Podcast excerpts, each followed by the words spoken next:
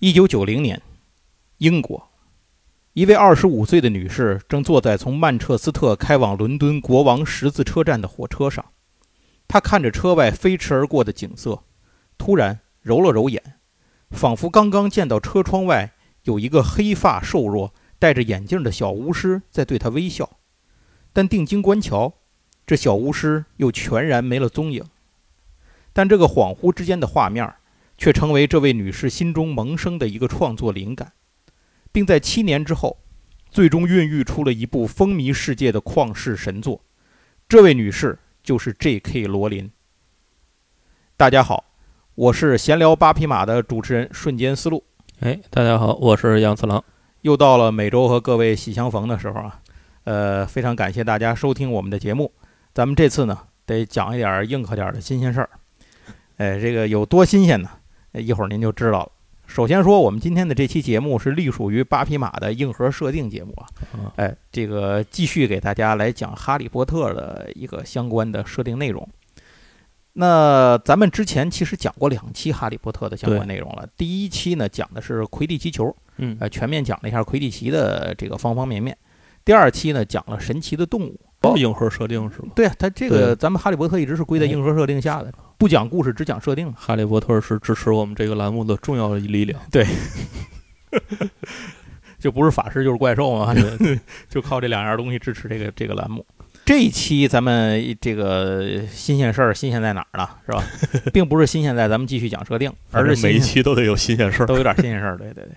这一期呢，咱们主要新鲜在这是闲聊八匹马第一次承接了一个来自喜马拉雅平台的一个内容合作，哎，接了个大活，磕了个大单，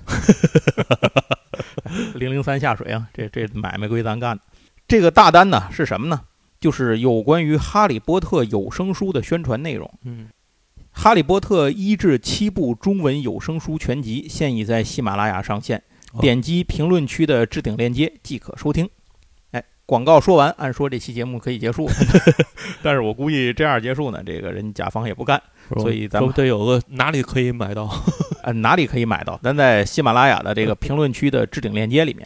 那咱们就简单的说一下《哈利波特》这套书，咱然后咱们再进入咱们的设定内容啊。因为咱们其实前两期里面一直默认大家是都看过的，可是咱们既然是给人家做广告，那就得把这个买卖做全套，得把这个基础的东西说一说，这显得咱服务到位，对吧？呃，《哈利波特》的小说呢，咱们刚才在开头的那段我也说了，嗯哎，这是。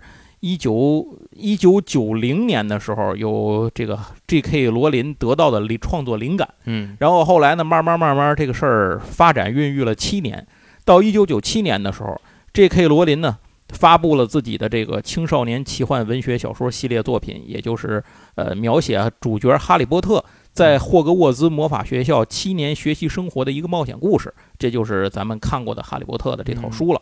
这个故事到目前已经被翻译成了七十五种语言文字，超过两百个国家和地区出版。所有的版本总销量在二零一四年的数据里就已经是五亿了，呃我不知道现在是多少，续翻了倍了吧？这又是仅次于圣经的。然后名列世界上最畅销的小说之列，改编的电影呢也是世界上最卖座的电影系列。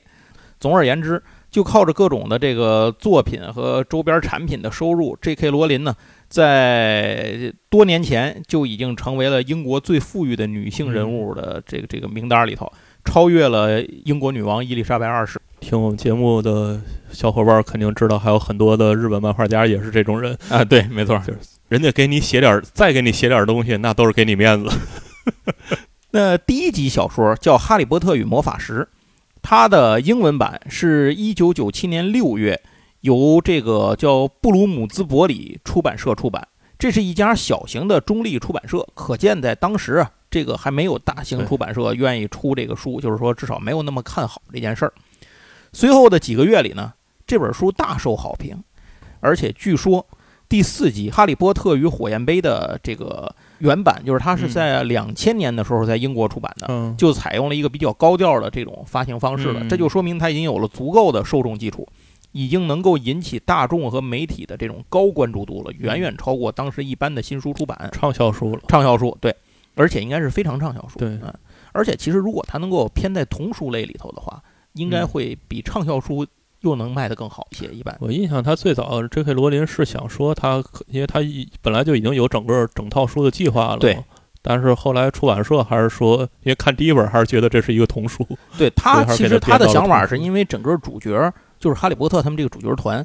连里头的所有的角色，再带着整个故事，都是一年一年越发展，就是越成长化的、越成人化的这么一个过程。因为你到后头，尤其是在这个火焰杯之后，跟前面的这种感受就截然不同了。我觉得出版社想的也很合理。你这书还知不知道我给你出不出第二本呢？啊，对对对，别跟我讲后边的事儿。您您说的太远了，咱就聊这本。没想到后头人玩的这么大。中文版呢，是在两千年，就是千禧年的时候，由人民文学出版社引进的。这个简中版啊，当时是引起了轰动，好像繁中版也是差不多那会儿出的。中文媒体当时纷纷报道和这个介绍，就是他刚才说在英国这个推出有多高调，咱是没看见。嗯，但是我印象里头对中文版当时的这个推出的时候，这个轰动的宣传是记忆犹新的这么一件事儿。你你有印象？有印象，我我印象非常深。千禧年的时候，我还真没什么，因为我总觉得这是一个九零后的童年回忆。对，虽然说我没有买，当时我没有买这个书，但是给我的印象很深，是因为我周围的人都在买，都在看啊。那会儿不也总跑图书批发市场吗？对，我就记图批是有好多。对我那会儿去图批的时候，所有的书店除了卖恨不得卖教辅书的，都挂《哈利波特》那个那个宣传。这我有印象，对吧？图批看见好多宣传。对，不知道以为图批搞《哈利波特》主题活动呢，就到那一看，好家伙了，家家都《哈利波特》。对，但是我那阵儿就没记住《哈利波特》，记住马爱农。啊，对对对对对对，其实其实没有马爱农这个这一批这个译者的努力啊，这些译者老师的努力也咱们没有咱们看的这个版本，这是实话实说，这是这么回事。就手说到这儿，就回忆一下当时看的这个这个人民文学版本的这些事儿吧。就是当时大概是个什么情况？人民文学最早的它那个出版的平装版本。其实就是我看的最早的版本，因为它后来出了好多好多的版本，但是我是一直没有机会仔细去看小说。我知道什么时候看的呢？到二零零七年的时候看的。为什么？这个咱们的老读者，这个老听友可能知道，我原来干过一年书店啊。这一年书店就是二零零七年哦啊，所以在二零零七年那一年，我的书籍阅读量是非常大的。简单来说，就是为了卖书，我书店里只要卖什么书，我自己就得看什么书。当然，他就有的书我可能是一概一掠而过，我看看前言，看看大概意思，能跟人接个话茬就行了。有的书呢，就看的比较深入。这个书越畅销，我就得看的越仔细。哎，哈利波特就属于当仁不让的，就在这个畅销行列里嘛，这就都是废话了。所以当时我就借着书店的事儿呢，假公济私的把这整个这个哈利波特的这个当时出的版本都看了，这个这个出的内容啊都看了一遍。那一年正好是《死亡圣器》出版哦，正好就是那一年大结局了。对。而且当时书店里头，我记得是提前一个月就开始搞这个预售，因为我们有会员制嘛，啊，就开始搞预售。好，当时好多人来预定这个书，就是一定要第一时间拿来啊，一定要第一时间到货。我我说我说是，我说我也这么想啊，那我就得往图书批发市场跑，去盯着我订书的那个地方，因为我也不可能所有地儿都订啊。我当时就找了一个我们熟悉的书店，去跟他订书。纸质书最后的辉煌。啊，对，那那会儿真是纸质书的辉煌年代，我我那会儿还真让我赶上了最后这波，呃，就那段时间给我的印象是非常深的。当时也是为了卖这个这个书，为了跟读者跟我们的这个会员聊得下去，所以当时我把这个整个仔细从头到尾看了一遍。但是很遗憾的是，那套书不是我的，它是书店的啊，所以呢，当我离开书店之后，我也就没有这套小说了啊，等于其实我就没有买这套小说。那我是什么时候买的呢？应该这么说，我这套书至今没有买完。啊，为什么？因为我买的这套书还没出完啊！你你参加了众筹？哎，对对对对对，我买的是那个两千年的时候啊，在网上众筹的一个二零年二零年啊，对，二零二零年，对对对，两千年了是吗？二零二零年的时候，那个众筹的那叫什么？呃，豪华版，对，豪华精装版，对吧？他那个书好像也是叫什么学院精装版，应该是叫学院版。然后它分成精装和平装两个版本。对，那平装啊，我就在网上见过有人买，我我还真不知道这书有平装版。这好像书店的书店现在零售的是平装版，对对对，我在书店精装版只提供给众筹。对对，好像是这样。我在书店见过这个。但是说实话，你看完了精装版之后，确实觉得平装版差的意思，就是都是这个风格，这个感觉，你不如花这个。精装版的钱，当然这都是后话了。现在现在您要再买，只能上闲鱼买。那这个这套书是我目前见过的，确实是最具有收藏价值的中文版的这这套，就是这套书。当时在这之前，我记得《哈利波特》至少我见过的有什么？就单单不是说了有那个出版的那个平装版嘛，嗯所以它有出版的精装版。那个精装版其实就是个硬壳版哦对对啊，那个我也见过，那硬壳版用书店里头我卖过。然后后来出过十五周年的纪念版，嗯然后还出了双语版本，有这个双语版，哦双语的，对，然后还有修订版，还有一个他把那个《哈利波特》那个七本给拆成了二十本儿，叫二十哦卷版。这我见过这你见过吧？这这个这个好像出年头不是太长，对，这二十卷，版等等等等吧，反正出了好多的版本。但是这些里头，这我说的肯定不全啊。嗯这这您您有这个行家看过的，您知道给我们这个留言里头给补完一下。那我看的这个，就说回到我买的这个版本吧。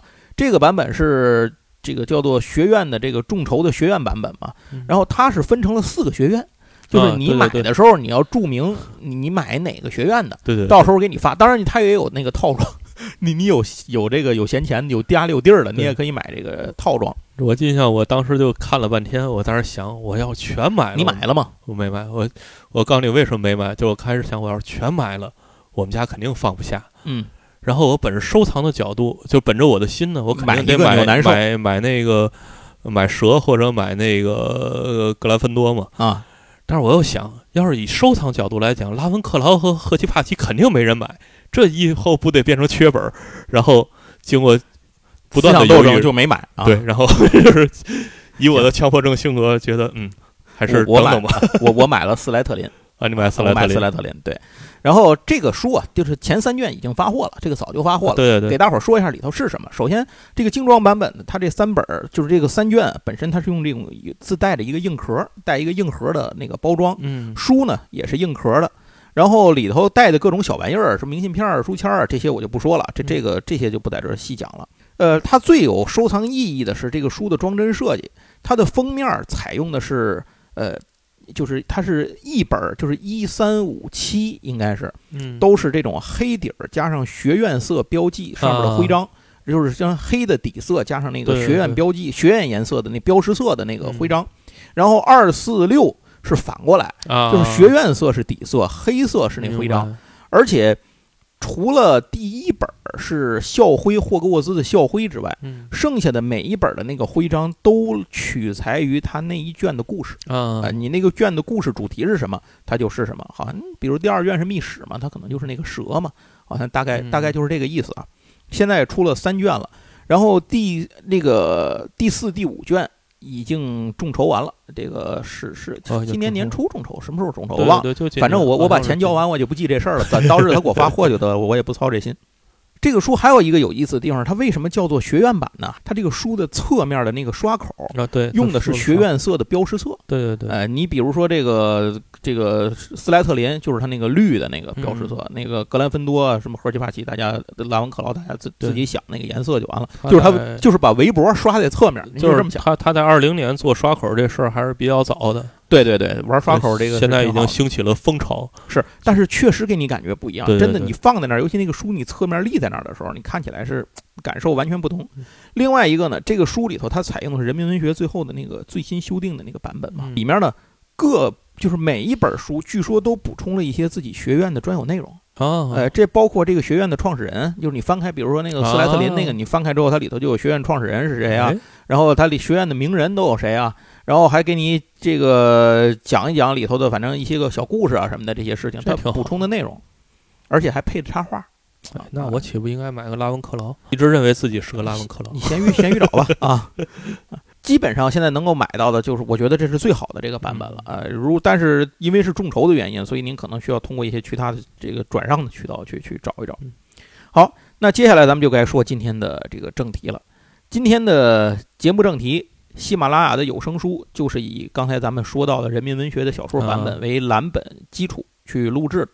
所以我一开始这个就是他他这喜马拉雅联系我说嗯。你要不要参与做这个节目这个计划的时候，我当时确定我要参加的时候嗯，我脑子里的第一个想法就是说这个节目要有一个适合于咱们闲聊八匹马的这个调性，就是从个角度去讲。当时第一个想法就是还是做设定。嗯哎，这个挺适合咱们这个硬核设定，正好咱们划分之前那两期也划分在这里头，哎，一点儿也不糟践，全用在里头了。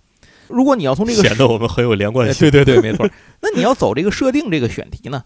其实你仔细一想啊，它的内容也是非常庞杂的，因为哈学现在已经是一个非常庞大的这个显学这哎是，学术体系了。但是我们的想法是，既然有声书的来源又是这个小说，所以咱们的所有的内容呢，都务必是要以小说为基础。对对对，那些再创作的同人的电影呢，还有什么舞台剧啊、衍生啊这些，咱们就都不考虑了，没错哎，不放在里头说了。把这个内容的来源先框住，要不然这个话题就没边儿了。那剩下的话题呢，其实还是非常多。我在里头选的原则是本着不涉及重要剧透的那些个地方来说，又能对一开始大家听书呢有一点帮助，所以我们最后决定啊，就选这个霍格沃兹魔法学校这个设定嗯，为基础，因为你翻开，无论是你翻开小说，一开始刚开始看、刚开始听，还是说你整个贯穿这部作品，这个霍格沃兹魔法学校都是他们整个七年冒险这个学校冒险生活的必不可少的一个重要场景。嗯他们这些重要的事情就几乎都是发生在这儿。对，而且呢，他在第一部里头登场的又比较早，所以呢，给大家来描述一下这个学院的设定，可以有助于大家去了解嗯呃，哈利波特他们这些个主人公在这个学校里，到底他们的生活的情景是个什么样子的，有助于您在脑内呢搭建脑内小剧场。好，咱先说说这个学校的简介。霍格沃兹魔法学院是一所英国的魔法学校，换句话说，世界各地都有它的魔法学校不止这一个。霍格沃兹呢，是位于苏格兰大山深处的霍格沃兹城堡，就是这个城堡是它的本体。学校负责这个教授来的学生如何正确的使用魔法。霍格沃兹的创始人呢，一共有四位，分别是戈德里克·格兰芬多、萨拉查·斯莱特林、罗伊娜·拉文克劳以及赫加尔·赫奇帕奇。那四大学院也分别用这四位创始人的姓名，就是他的姓氏来命名。学校所处的城堡位于湖边的一座山上，它的确切位置不能确定，因为这里不可被标绘。应该说是全世界所有的魔法学校都有这样的特性嗯，它是不能被标绘出来的。地点是保密的，能够保证各自的秘密不被外人知晓，同时呢，也保护学生和学校本身尽量少的受到外来的伤害。同时，如果有人类的设备到学校附近的区域运作的时候，都会失灵。一般来说，学生要到霍格沃兹魔法学校去上学，它主要方式呢就是乘坐这个火车专列。嗯火车专列，咱就这个上车的点儿，咱就不用多说了啊。一般来说，在一个有魔法能力的孩子，他出生的时候就会被标记下来，嗯等到他十一岁的时候，就会收到猫头鹰寄这个呃带来的录取通知书。嗯，这坐上这列火车之后，拿着录取通知书坐上这列火车之后呢，这火车就咣当咣当咣当就开到了一个不是直接开到学校，而是开到学校附近的一个村子，叫霍格莫德村。这个村子是最靠近霍格沃兹的村子，也是学校的一个重要的补给点和生活区。在不上课的时候，经常会有师生呢到这儿来逛悠、对休闲。但是学生要来呢，需要有这个监护人的签家长字同意，对家长同意。哈利波特不就是没这个，所以一直来不了吗。村里头的有很多著名的地点，换句话说，这个村儿也没多大。比如说这个帕迪夫人的茶馆、猪头酒吧，然后三把扫帚酒吧，呃，蜂蜜公爵糖果店，然后还有这个邮局等等等等，火车站，对吧？嗯霍格莫德村呢，和霍格沃兹联系最紧密的建筑，应该说就是火车站了。嗯因为学生们到这儿来呢，主要目的是为了上学，不是为了来村里住的，那成农家乐了。所以这个火车站它就修建在咱们刚才说的那个湖的南边儿，一条路沿着湖的西侧一直绕过湖，直奔城堡。开学的时候，学生们下了火车，就会从这条路返回霍格沃兹。嗯这条路呢，它说近不近，说远也不远，你得绕着它那个大湖走半圈呢。啊所以学生们一般是搭乘一百辆由叶奇拉的马车。啊哎这个马车呀，呃，就停在火车站旁边。学生来了，凑够一波上一车，走你，哎，又够一车，走你，这车还差三位某，个某个我们周边招手即停的，就是两块钱一位两块钱一位招手即停最后一公里嘛，就解决最后一公里入户问题。但是呢，一年级的新生入学除外。新生入学的时候，有一位教职工叫海格，嗯。海格会带，就是会在这个站台上等候所有的一年级学生，把他们敛齐了之后呢，一起带到湖边儿，乘坐小船进入城。如无意外的话，这也是每个霍格沃兹学生七年里头唯一一次乘船进入城堡开学的机会。啊所以这个情景啊，会让新生们终生难忘。仪式感仪式感接下来咱们就该看看这个城堡里到底都有些什么东西了。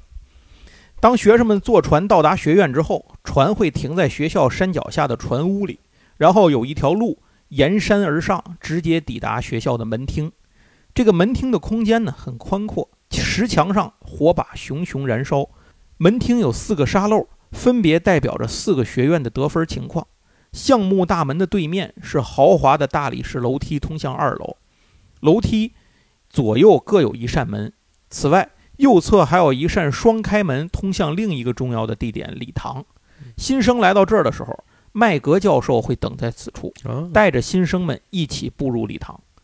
这个礼堂是学校重要的集会场地，非常的宽阔，足以容纳全校师生和访客。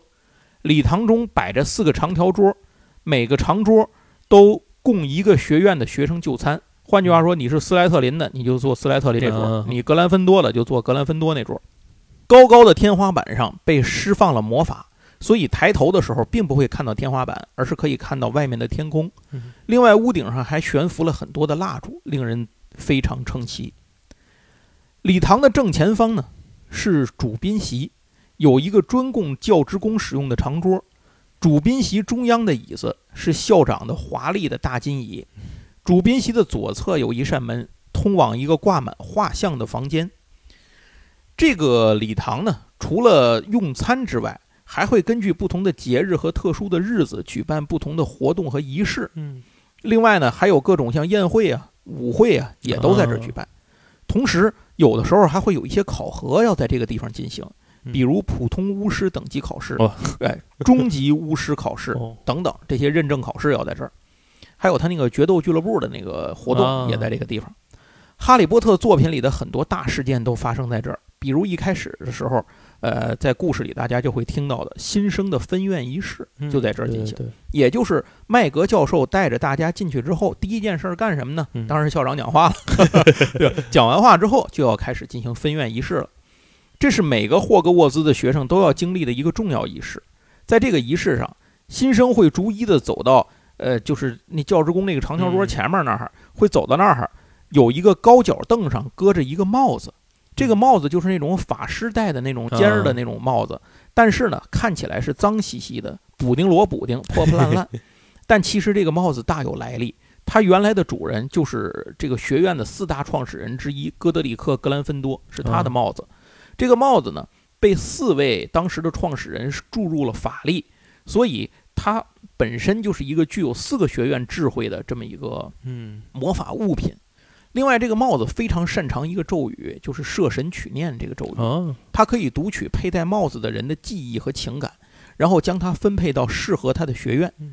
在仪式开始前，分院帽会唱一首歌来讲述自己的来历、学校的创始人的故事以及不同学院所看重的特质。但是，虽然是说他来分啊，可是，在故事里，哈利波特是说过的，就是如果你特别想去一个学院的话，你可以跟他说，啊，对对，呃，那个帽子会考虑你自己的这个想法，可以跟他聊天。对，一般来说，分院帽决定一个新生去哪个学院只需要几秒钟，甚至一两秒钟就足够了。但是偶尔会遇到特别适合多个学院的，这就会让分院帽很为难。但是再为难，一般也不会超过五分钟的思考时间。你像赫敏，还有谁我忘了，反正有那么几个人，他们就是那个分院帽分院的时间超过了四分钟的。据说在历史上只有两个学生的时间超过了五分钟，这是非常难得一见的情景。其中一个呢是哈利波特，另外一个呢就是麦格。哦，麦格教授当年在入学的时候。这个分院帽在格兰芬多还是拉文克劳之间纠结了五分钟 五分半，最后决定呢，还是把它分到了格兰芬多。所以这两位历史上让帽子分院纠结超过五分钟的人呢，都最后进了格兰芬多。嗯，那门厅和礼堂就组成了霍格沃兹的第一个建筑群，在步入礼堂旁边的主塔的第一层开始，这就进入了学校的另一个主要建筑区域了。这个主塔是整个霍兹霍格沃兹最显眼的一个建筑。从远处一眼就能看到城堡的这个，就是这种视觉中心的顶端，就是主塔的塔楼和塔尖儿。不过，咱们还是要从内部说起，说说这个楼里都有什么地方。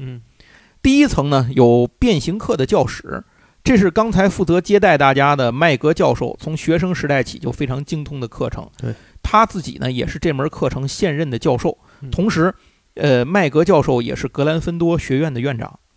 然后有管理员办公室，这其实就是门房。哥咱说就是门房，这地方紧挨着门厅，而且呢，屋里头没有窗户，昏暗且狭小，脏乱不堪，空气里弥散着一股淡淡的煎鱼的气味儿。不，这就是费尔奇就哎，对住这儿对对，就是费尔奇就住这地儿。哦，好嘛，哎，嗯 所以你觉得他那种阴郁古怪的性格跟这个居住也是有直接关系的，可能。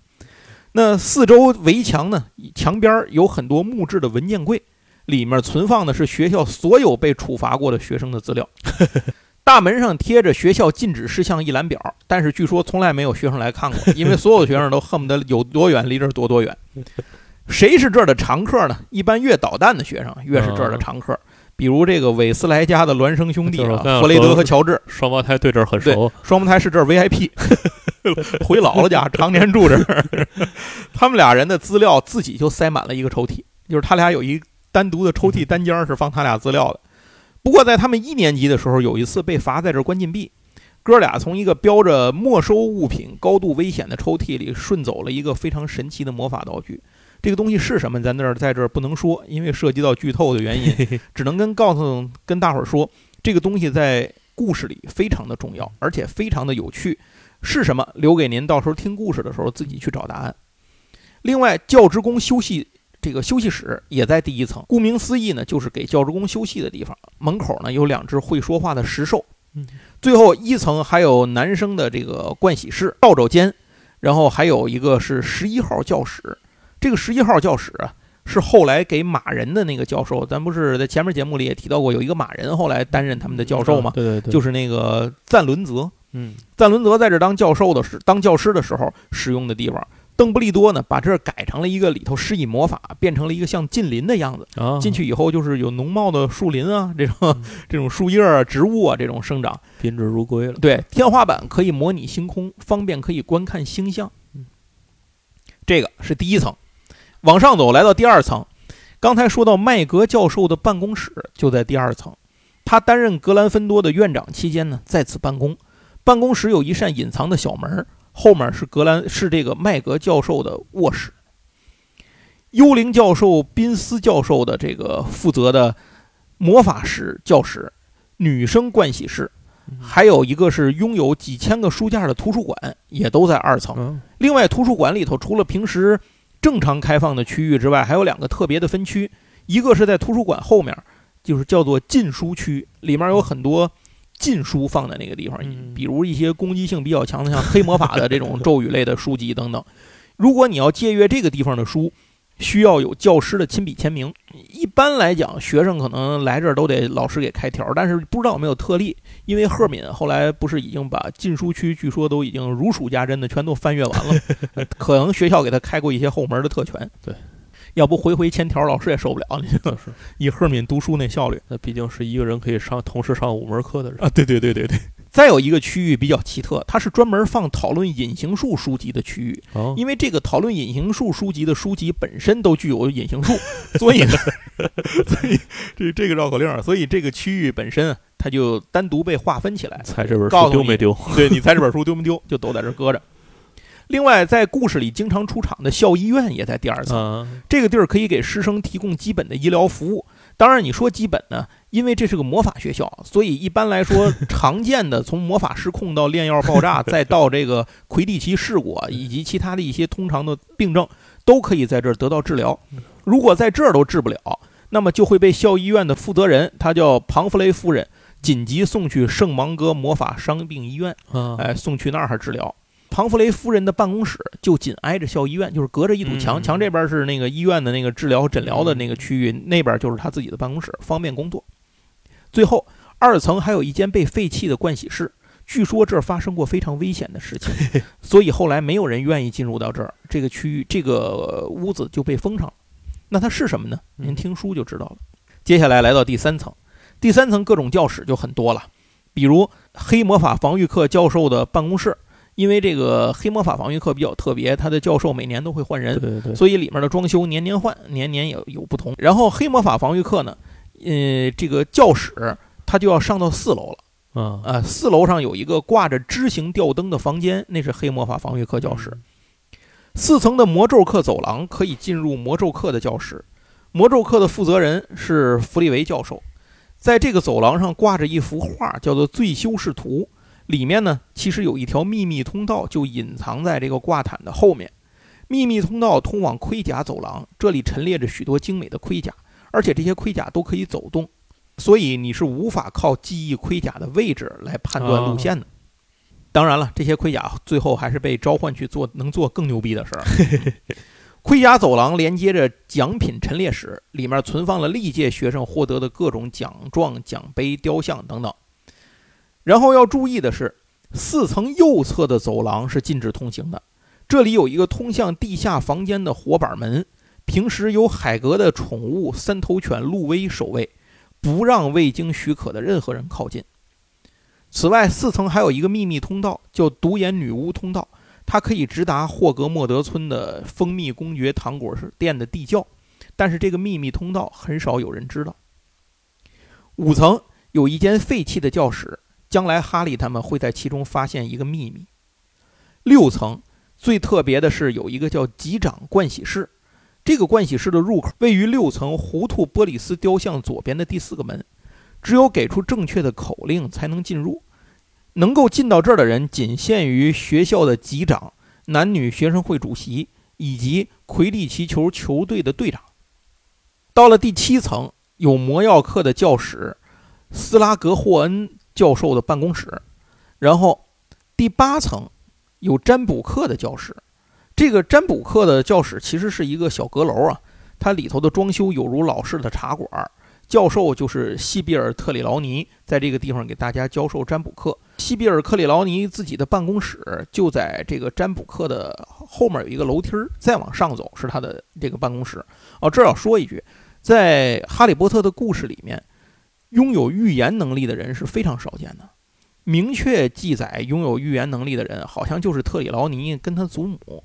然后特里劳尼呢，在呃，整部书里头，他做了一个非常重要的预言，这个预言和伏地魔有关。从某种意义上来讲，也引发了整个《哈利波特》这部书的故事。在这儿就不细说了，到时候您在那个故事里面去找答案。另外，拉文克劳学院院长的办公室，也就是弗利维教授，弗利维是拉文克劳的院长，也在这个地方。然后八层还有一个神秘的地方，叫做有求必应屋。这个屋子位于巨怪棒打傻巴拿巴的挂毯对面。平时呢，这就是一面墙，什么都没有，只有你非常需要的时候才能够找到它。需要使用者集中精力去想象需要的场地，并且三次走过这面墙之后，墙上就会出现一扇大门。这个屋子里头呢是没有固定形态的，会根据使用者的需求进行大小空间的变化。有求必应屋在故事里头也起到了非常重要的作用。最后，挂有胖夫人画像的走廊可以一直通向格兰芬多塔楼。接下来，咱们说完了主楼内的这些个位置之后，就该说一说塔楼了。刚才咱说的占卜课的教室，其实它就是北塔楼内的阁楼。嗯，然后说的这个胖夫人走廊呢，它是通向格兰芬多塔楼。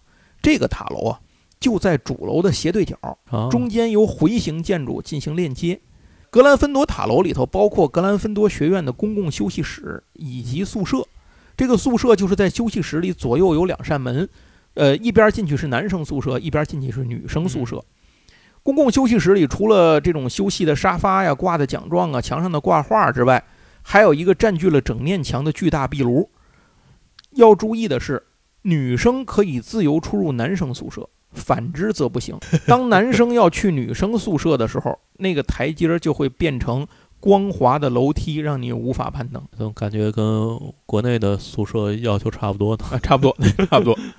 然后，这个拉文克劳学院也拥有自己的一个塔楼，毕竟拉文克劳学院人家的徽记就是鹰嘛，对吧？对，你肯定不能在底下，你得在上头。塔楼门口有一个青铜的鹰形的门环。进去的话，需要先解答一个谜题。嗯，哎，世界上最聪明的学院，就拉 拉文克劳了，非常拉文克劳。对，然后这座塔楼里呢，拥有的就是拉文克劳学院的公众休息室和宿舍。嗯，呃，学校里头还有一座单独的塔楼，叫天文塔，是学校城堡的最高点，需要走一段非常陡峭的这个螺旋形楼梯才能到达。学生们呢，要在这个地方学习天文课，而且呢。这也是一处会让所有人铭记的重要地点。最后，西塔楼，西塔楼和弗利维教授的办公室之间相隔十二个窗户，可以通过四层的走廊走过去。一条狭窄的螺旋形楼梯从位于八层塔楼的底部通向塔楼的顶端。这个学院和学生们的猫头鹰都住在这儿。哦，这个西塔楼顶端是猫头鹰的这个棚屋。嗯为了方便猫头鹰进出，这个地方是没有门窗的，所以非常的寒冷。这也是故事里的一个名场面。哈利波特邀请那个秋张做舞伴的时候被拒，就是在这儿发生的。哈利波特伤心地。最后，校长室本身就是校长的办公室，嗯本身是一个独立的小塔楼，它是外接在主塔外面的。啊，如果没有口令的人是无法进出的。哎，那这几个地方都可以从主塔过去是吗？然后看守办公室的是一个巨大的石兽，其身后有一个可以自动旋转的楼梯，楼梯顶端就是办公室的大门。嗯这是一个非常宽敞的圆形房间，墙上呢挂满了历任校长的画像。分院帽在不使用的时候也放在这个办公室里。啊，校长的办公室附有特殊的魔法，就算被破坏也可以自动恢复。那说完塔楼呢，别忘了霍格沃兹还有一个重要的一层建筑在地下。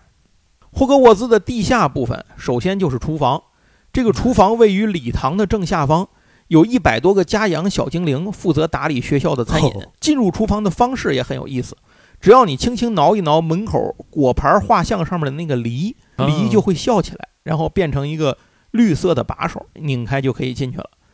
厨房的桌子是有魔法的，做好的饭菜放在上面，就可以直接从楼上礼堂的那个餐桌上出现。嗯赫奇帕奇学院自己所有的这个区域也在地下，叫做赫奇帕奇地下室。这里面包括了他们的公共休息室和宿舍。在赫奇帕奇学院呢，可以见到各种圆形的装饰元素。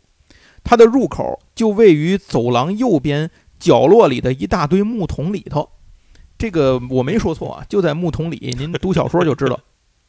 这个休息室的入口是没有口令的，进入的人必须按照当时创始人这个赫加尔·赫奇帕奇名字的读音节奏来敲击那堆木桶第二排第二个桶的桶底。成功之后，桶底会转开，露出通道。如果敲错了，另一个桶的盖子会爆开，把闯入者浇一身的醋。接着，斯莱特林学院的地牢也位于地下。当然，叫地牢是因为斯莱特林学院的公共休息室和宿舍用了霍格沃兹城堡地牢的一部分。这个地方呢，呃，要从一楼的大理石阶梯右侧的门进入地牢，然后穿过迷宫一样的阴暗走廊，找到一个特定的石墙，说出口令就可以进入了。公共休息室延伸到大湖的底部，从窗户看出去，可以看到各种水中的生物，甚至大乌贼。进入斯莱特林休息室的口令每两周会调换一次。斯内普教授的办公室也在地下，其中还包括一间斯内普的私人储藏室，里面放着各种魔法配料。这个既然斯内普的办公室在这儿，所以魔药课的这个教室也在地下。然后地下还有一间宽敞的大厅，这个呢是装饰着黑色天鹅绒的窗帘儿，黑色的蜡烛上燃烧着蓝色的火焰。这是幽灵波平顿爵士举办自己五百岁的这个祭辰晚会，就在这儿办的。然后在地下一般都会有很多秘密，魔法学院的地下更不例外。一个由七个房间组成的地下房间里存放着一个重要的秘密。为了守护这个秘密，每个房间都被设置了一种防御措施，比如前面提到的那个三头犬路威啊就是守护其中一个房间的。然后大家在听故事的时候呢，会随着主人公们在这些房间里展开一次次的冒险。最后还有一个传说中的密室，据说这个地方是由斯莱特林的创始人这个萨拉查·斯莱特林在招生血统方面和其他三个人理念不合产生分歧，准备离开霍格沃兹前秘密建造的。只有他自己认可的继承者可以开启密室，放出里面恐怖的东西来净化学校，清除所有不配学习魔法的人。但是这个密室呢，一直没有被人找到过，因此一直被认为只是一个传说。嗯可是斯莱特林的后人里确实有人继承了开启密室的方法，并且多年前因为开启这个密室造成了一个重大的事件。这个密室如何进入？里面有什么？出过什么重大的事件呢？这个我们都不能剧透，您听小说的时候都可以听到。在这儿可以多说一句的是，这个斯莱特林的创始人啊，就是他们有什么样的争执？在魔法界一直有一个有两种观点在相互交锋，嗯。一种呢就就是围绕着这个纯血统论，嗯。就是说什么样的人是真正的巫师啊？这个优秀的巫师、至上的巫师，是因为他们家族里头得没有混入过这个普通人血统的，普通人啊被他们称为麻瓜。你这个家族里必须得没有出过麻瓜，一代一代都是有据可查的，都是法这个巫师，你才是纯血的巫师，你才是这个就是最好的，配你配学习魔法。为什么赫敏在入学的时候总被马尔福他们看不起呢？对就是因为赫敏他的父母不是巫师啊，他应该是在祖上，就是说有一些这个巫师的家，在一代代的繁衍当中呢，混入了很多普通人的血脉，嗯这就导致有些人他们这个子女啊是不具有这个呃巫师的能力的，嗯所以有的时候传承下来，随着随着血脉的稀薄呢，他们就变成了普通人的家族了。啊但是突然间可能会有某一代人隔代遗传嘛，会突然间觉醒这种魔法天赋，这样的人呢又会恢复魔法的师的这个实力。你像这个谁，这个赫敏就是这种，但是他在这些个唯血统论者的这些巫师的眼睛里，他是属于那种非常被看不上眼的。嗯哪怕你的能力再强，你的学习再好，你的本事再高，我也看不起你。嗯就是莫名其妙的优越感嘛。这个斯莱特林当时的创始人萨拉查就是支持这个观点的人，啊但是另外三个学院的创始人呢，并不同意这个观点，嗯所以他们在这件事情上呢发生了很大的冲突。当然，这个纯血血统论这件事情啊，在《哈利波特》的故事里涉及到另外一个比较重要的设定，就是二十八纯血家族的设定。有这么二十八个家族呢，被认为是血统最纯洁的这个巫师家族。这里面呢，包括了我们在故事里面会见到的很多比较有名的家族，比如马尔福的家族，啊，当然也比如像罗恩他们家韦斯莱家族。哦，但是这就您就能看出来，即使是纯血家族，二十八纯血家族，他们对待血统论的这个看法也是截然不同的。没错，马尔福他们就属于那种非常高高在上的这种这种极度排斥麻瓜的这种这种纯血巫师血统论者。我家都是蛇院的，但是对，但是你像韦斯莱家呢，就经常和这个麻瓜们打成一片。哎而且非常好奇麻瓜的生活。对 另外，这个不属于二十八纯血家族的这个巫师家族呢，有的也不一定比他们差。嗯主要是因为他们非常反对这些个论调，因此没有被排进来。啊，比如波特家，啊，哎，哈利波特他们家就是他们家虽然不在二十八家族之内，但是他们家的这个巫师的传承也是非常古老的一个一个。可是其实你要这么想，在最早刚刚诞生这个巫师诞生的时候嗯，他们因为没有这些个想法和和这个东西，也为了在人类的这个普通人的世界生活里头生活下去，也为了这个发展和繁衍自己，或者说隐藏自己，帮自己保安全。其实绝大几乎所有的巫师家族都混有这个麻瓜的血统嗨，只是说你从祖上去追根论调的时候，你把它这个刨溯本求源的时候，你因为人为的需要，比如说你家确实可能维持了很多代没有混进来，人为的排斥了，或者说是人为的把混了的给踢出去，就是你不算了，这也有。个血统论这东西，实际上本身就非常欧洲。对，这只不过是他欧洲历史演变过程中，为了维持这个统治阶级的这么一个想法，然后被他们无限的放大之后，就放诸四海皆准了，变成呃，对对对，所以您就知道这个里头的好多事儿，别太当真，一听就完了。它只是存在于一些崇尚这种血统论的巫师里头。就是欧洲呢很多贵族往上倒四辈儿，没准就是打仗时候的小兵，然后老老板死了，在战场上被册封了一个骑士，然后怎么混出来的？对，没错都。经常有这样的事儿。那个，咱说完这儿有点跑题儿了啊，咱回来接着说那个学校里的这个最后一个部分，就是户外场所。啊，那这个学校还有户外的部分。首先，草药学的温室就在这儿。大家上草药学的时候，这个一共有七间温室。一号温室呢是给一年级学生学草药学，最入门，就是里头东西都是最温和、最正常的东西，看起来很可爱的东西，呃，基本上都是无害的。到了二三年级呢，学生要去三号温室上课，然后到了这个七号温室是什么地方呢？是高等草药学这个教学的地方，就是数字编号越大，温室里的植物危险程度越高。目前已知的就是七号温室里面是最危险的，嗯然后就是大湖。刚才咱说了，啊，哎，这个霍格沃兹学校山底下的那个湖，这个湖位于城堡的南侧，直径大约是半英里。湖泊的颜色看起来是黑色的，到冬天的时候，湖面就会结冰，又冷又硬。霍格沃兹魔法学校的排水系统呢，都是通向这里。湖里头生活着巨乌贼啊，然后还有人鱼群落等等。在三强争霸赛当中啊，也会有一个项目在这个用这个湖当做比赛场地。嗯，然后故事当中非常受人气非常高、受欢迎的海格，海格同志呢，他自己的小木屋就在霍格沃兹魔法学校外面近邻边缘这个地方。那么他呢，本身担任着学校猎场的看守，所以他就住在这儿。海格呢有一个自己的南瓜菜园，这是他自己开辟出来种南瓜的地方。嗯，主要是作为霍格沃兹魔法学校万圣节的食物和装饰品的来源。接着，霍格沃兹学校的大门。就是霍格沃兹学院的正门，嗯，呃，他在每年学年开学的时候就会打开。刚才咱不是说那帮学生都坐马车来吗？那马车的不可能走那个后面的小门，从那个山路那上来，他就是从这个大门进来的。整个大门用铁铸成，十分华丽，两旁是许多的石柱，顶端是带有翅膀的野猪。然后这个地方还有一个比较有意思的东西，叫做打人柳。对对对，著名景点儿。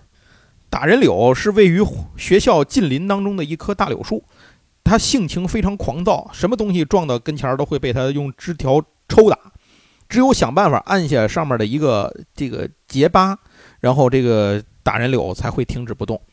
打人柳的下面呢是一个尖叫棚屋的这个入口的地方，所以只有让打人柳停止攻击之后，才能进到这个地方来。接下来就是刚才提到，既然打人柳是生活在近邻里，是吧？那海格也是在近邻边上守卫近邻，所以呢，要提到的一个地方就是近邻。近邻也被称为黑暗森林，它是霍格沃兹魔法学校场地的西侧的一片森林。通常学生是不被允许进入近邻的，只有因为违反校规，或者是被惩罚关禁闭，或者上神奇动物保护课等情况下，学生们才被允许进入近邻的某些区域。由于近邻的树木茂密，遮天蔽日，所以近邻在白天也非常昏暗。森林当中有溪流，并且长有大量有毒的植物，而且还有很多危险的神奇动物生活在里面，让我们熟悉的狼人、马人、独角兽，还有那个八眼蜘蛛，他们家还有巨怪啊，都生活在这个地方。近邻周围有上课用的牧场。以及比如像搞一些活动啊、比赛啊，需要用到的一些，比如说动物啊什么的，需要养临时的安置，都都安置在这个附近，由海格来负责。行，那说到这儿呢，就把整个霍格沃兹学校，呃，在物理空间上面吧，能够介绍的都给大家讲了一遍。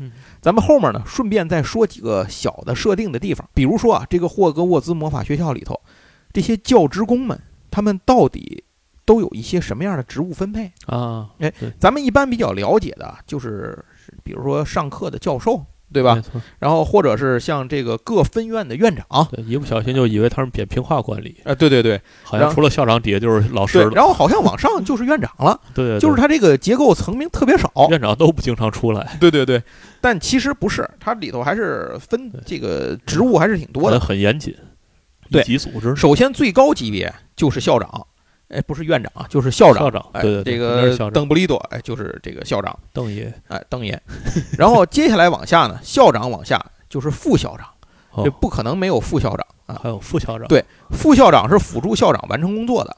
那么，另外在校长如果失去行动能力的时候，副校长会临时代理校长的职责啊，直到董事会呢选出新的校长，这比较合理。哎。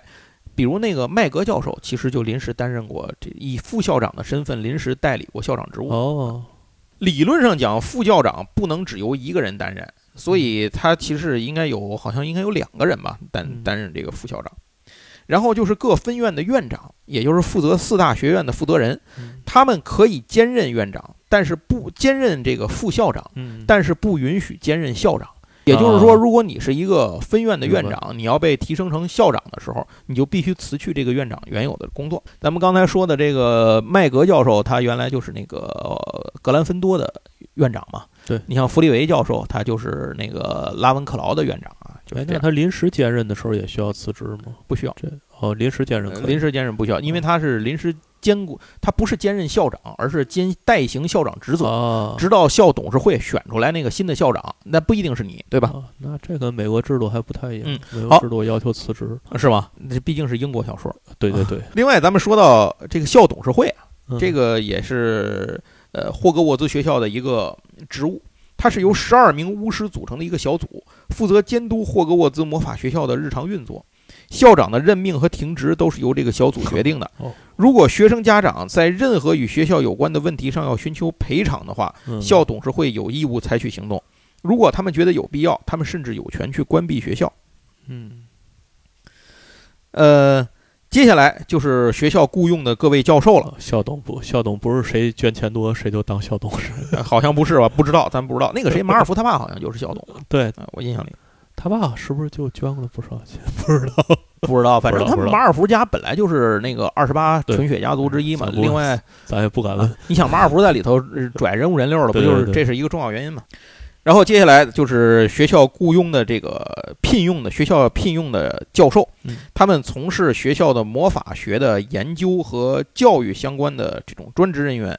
教授有权奖励扣除学生的分数，这些分数最终决定了每一个学院这个每一年学院杯的最终赢家。另外，教授还可以对学生进行禁闭处罚、劳动处罚、抄写处罚等等这些个处罚行为，但是如无校长批准，不得私自将学生逐出校园。需要注意的是，教授们不得对学生进行体罚和攻击行为。嗯，呃，一般来讲呢，这些个进入学校的教授呢，必须是在刚才咱说过的这个巫师等级考试和这个中级巫师考试里面的有优秀的成绩的。但是有一些特殊情况，没有参加过这些认证考试的人呢，也可以被特殊聘用为教授，比如说海格。然后咱刚才说了，管理员就是那门卫、门房，对。然后这个管理员的职责包括加强学生和学校的这个卫生工作、走廊巡逻，呃，惩罚违纪的学生。但是这件事后来被邓布利多明令禁止了。然后违带违纪的学生关禁闭。呃，另外以及负责一些邮件啊、进出城堡的人员安全啊，然后做一些这种杂七杂八的这种碎催工作，啊那都是他来做的。接下来，图书馆的管理员，图书馆管理员呢，负责登记学校图书馆的借书个很重要的很重要的职职务，嗯借书还书的情况，以及通知学生的闭馆时间。在哈利波特他们念书的时候，那个平斯夫人是这个地方的管理员，而且非常严格。接下来，钥匙保管员和猎场看守也被称为这个场地看守，这是霍格沃兹学校雇佣的一个职员，负责看守学校的各个场地以及守卫霍格沃兹城堡的安全嗯。霍格沃兹的猎场呢，有许守卫有许多的职责，它包括保管学校钥匙。护送一年级学生乘小船前往城堡，嗯照料霍格沃兹的庭院，为校长和教授完成一些特殊的任务，照料学校场地里的魔法生物，负责近邻当中的相关事务。在圣诞节前将十二只圣诞树带进礼堂进行装饰，在冬天为学校扫除扫雪除霜，为万圣节宴会准备南瓜等等等等，这么多活儿一个人干是吧？都是海哥干的。嗯。我的天，海哥还负责接哈利波特去呢。然后接下来，学生会主席，学生会主席呢负责领导全校学生，协助学校管理，对学生起到表率作用。每年新学年开始的时候，校长会在七年级学生当中，就是那个最高年级的学生里，啊任命男女学生会主席各一名。他们已知的职责包括在霍格沃兹呃特快列车的这个机长车厢中下达指示，让机长在火车上巡视。等等等等，这些工作啊，都是由他们这个男女学生会主席来进行的。该职位的选拔要看你的成绩啊、品德呀、声誉呀、性格呀等等等等，并不是说你其中一门儿哎进这个好，你就可以当这个学生会主席的。比较惊讶的是，这是任命的是吗？对，不是选举的对，不是选举的，啊，非常英国。相当于每个人要有一个雷达图表，你的雷达图表必须比较满，嗯，嗯才行。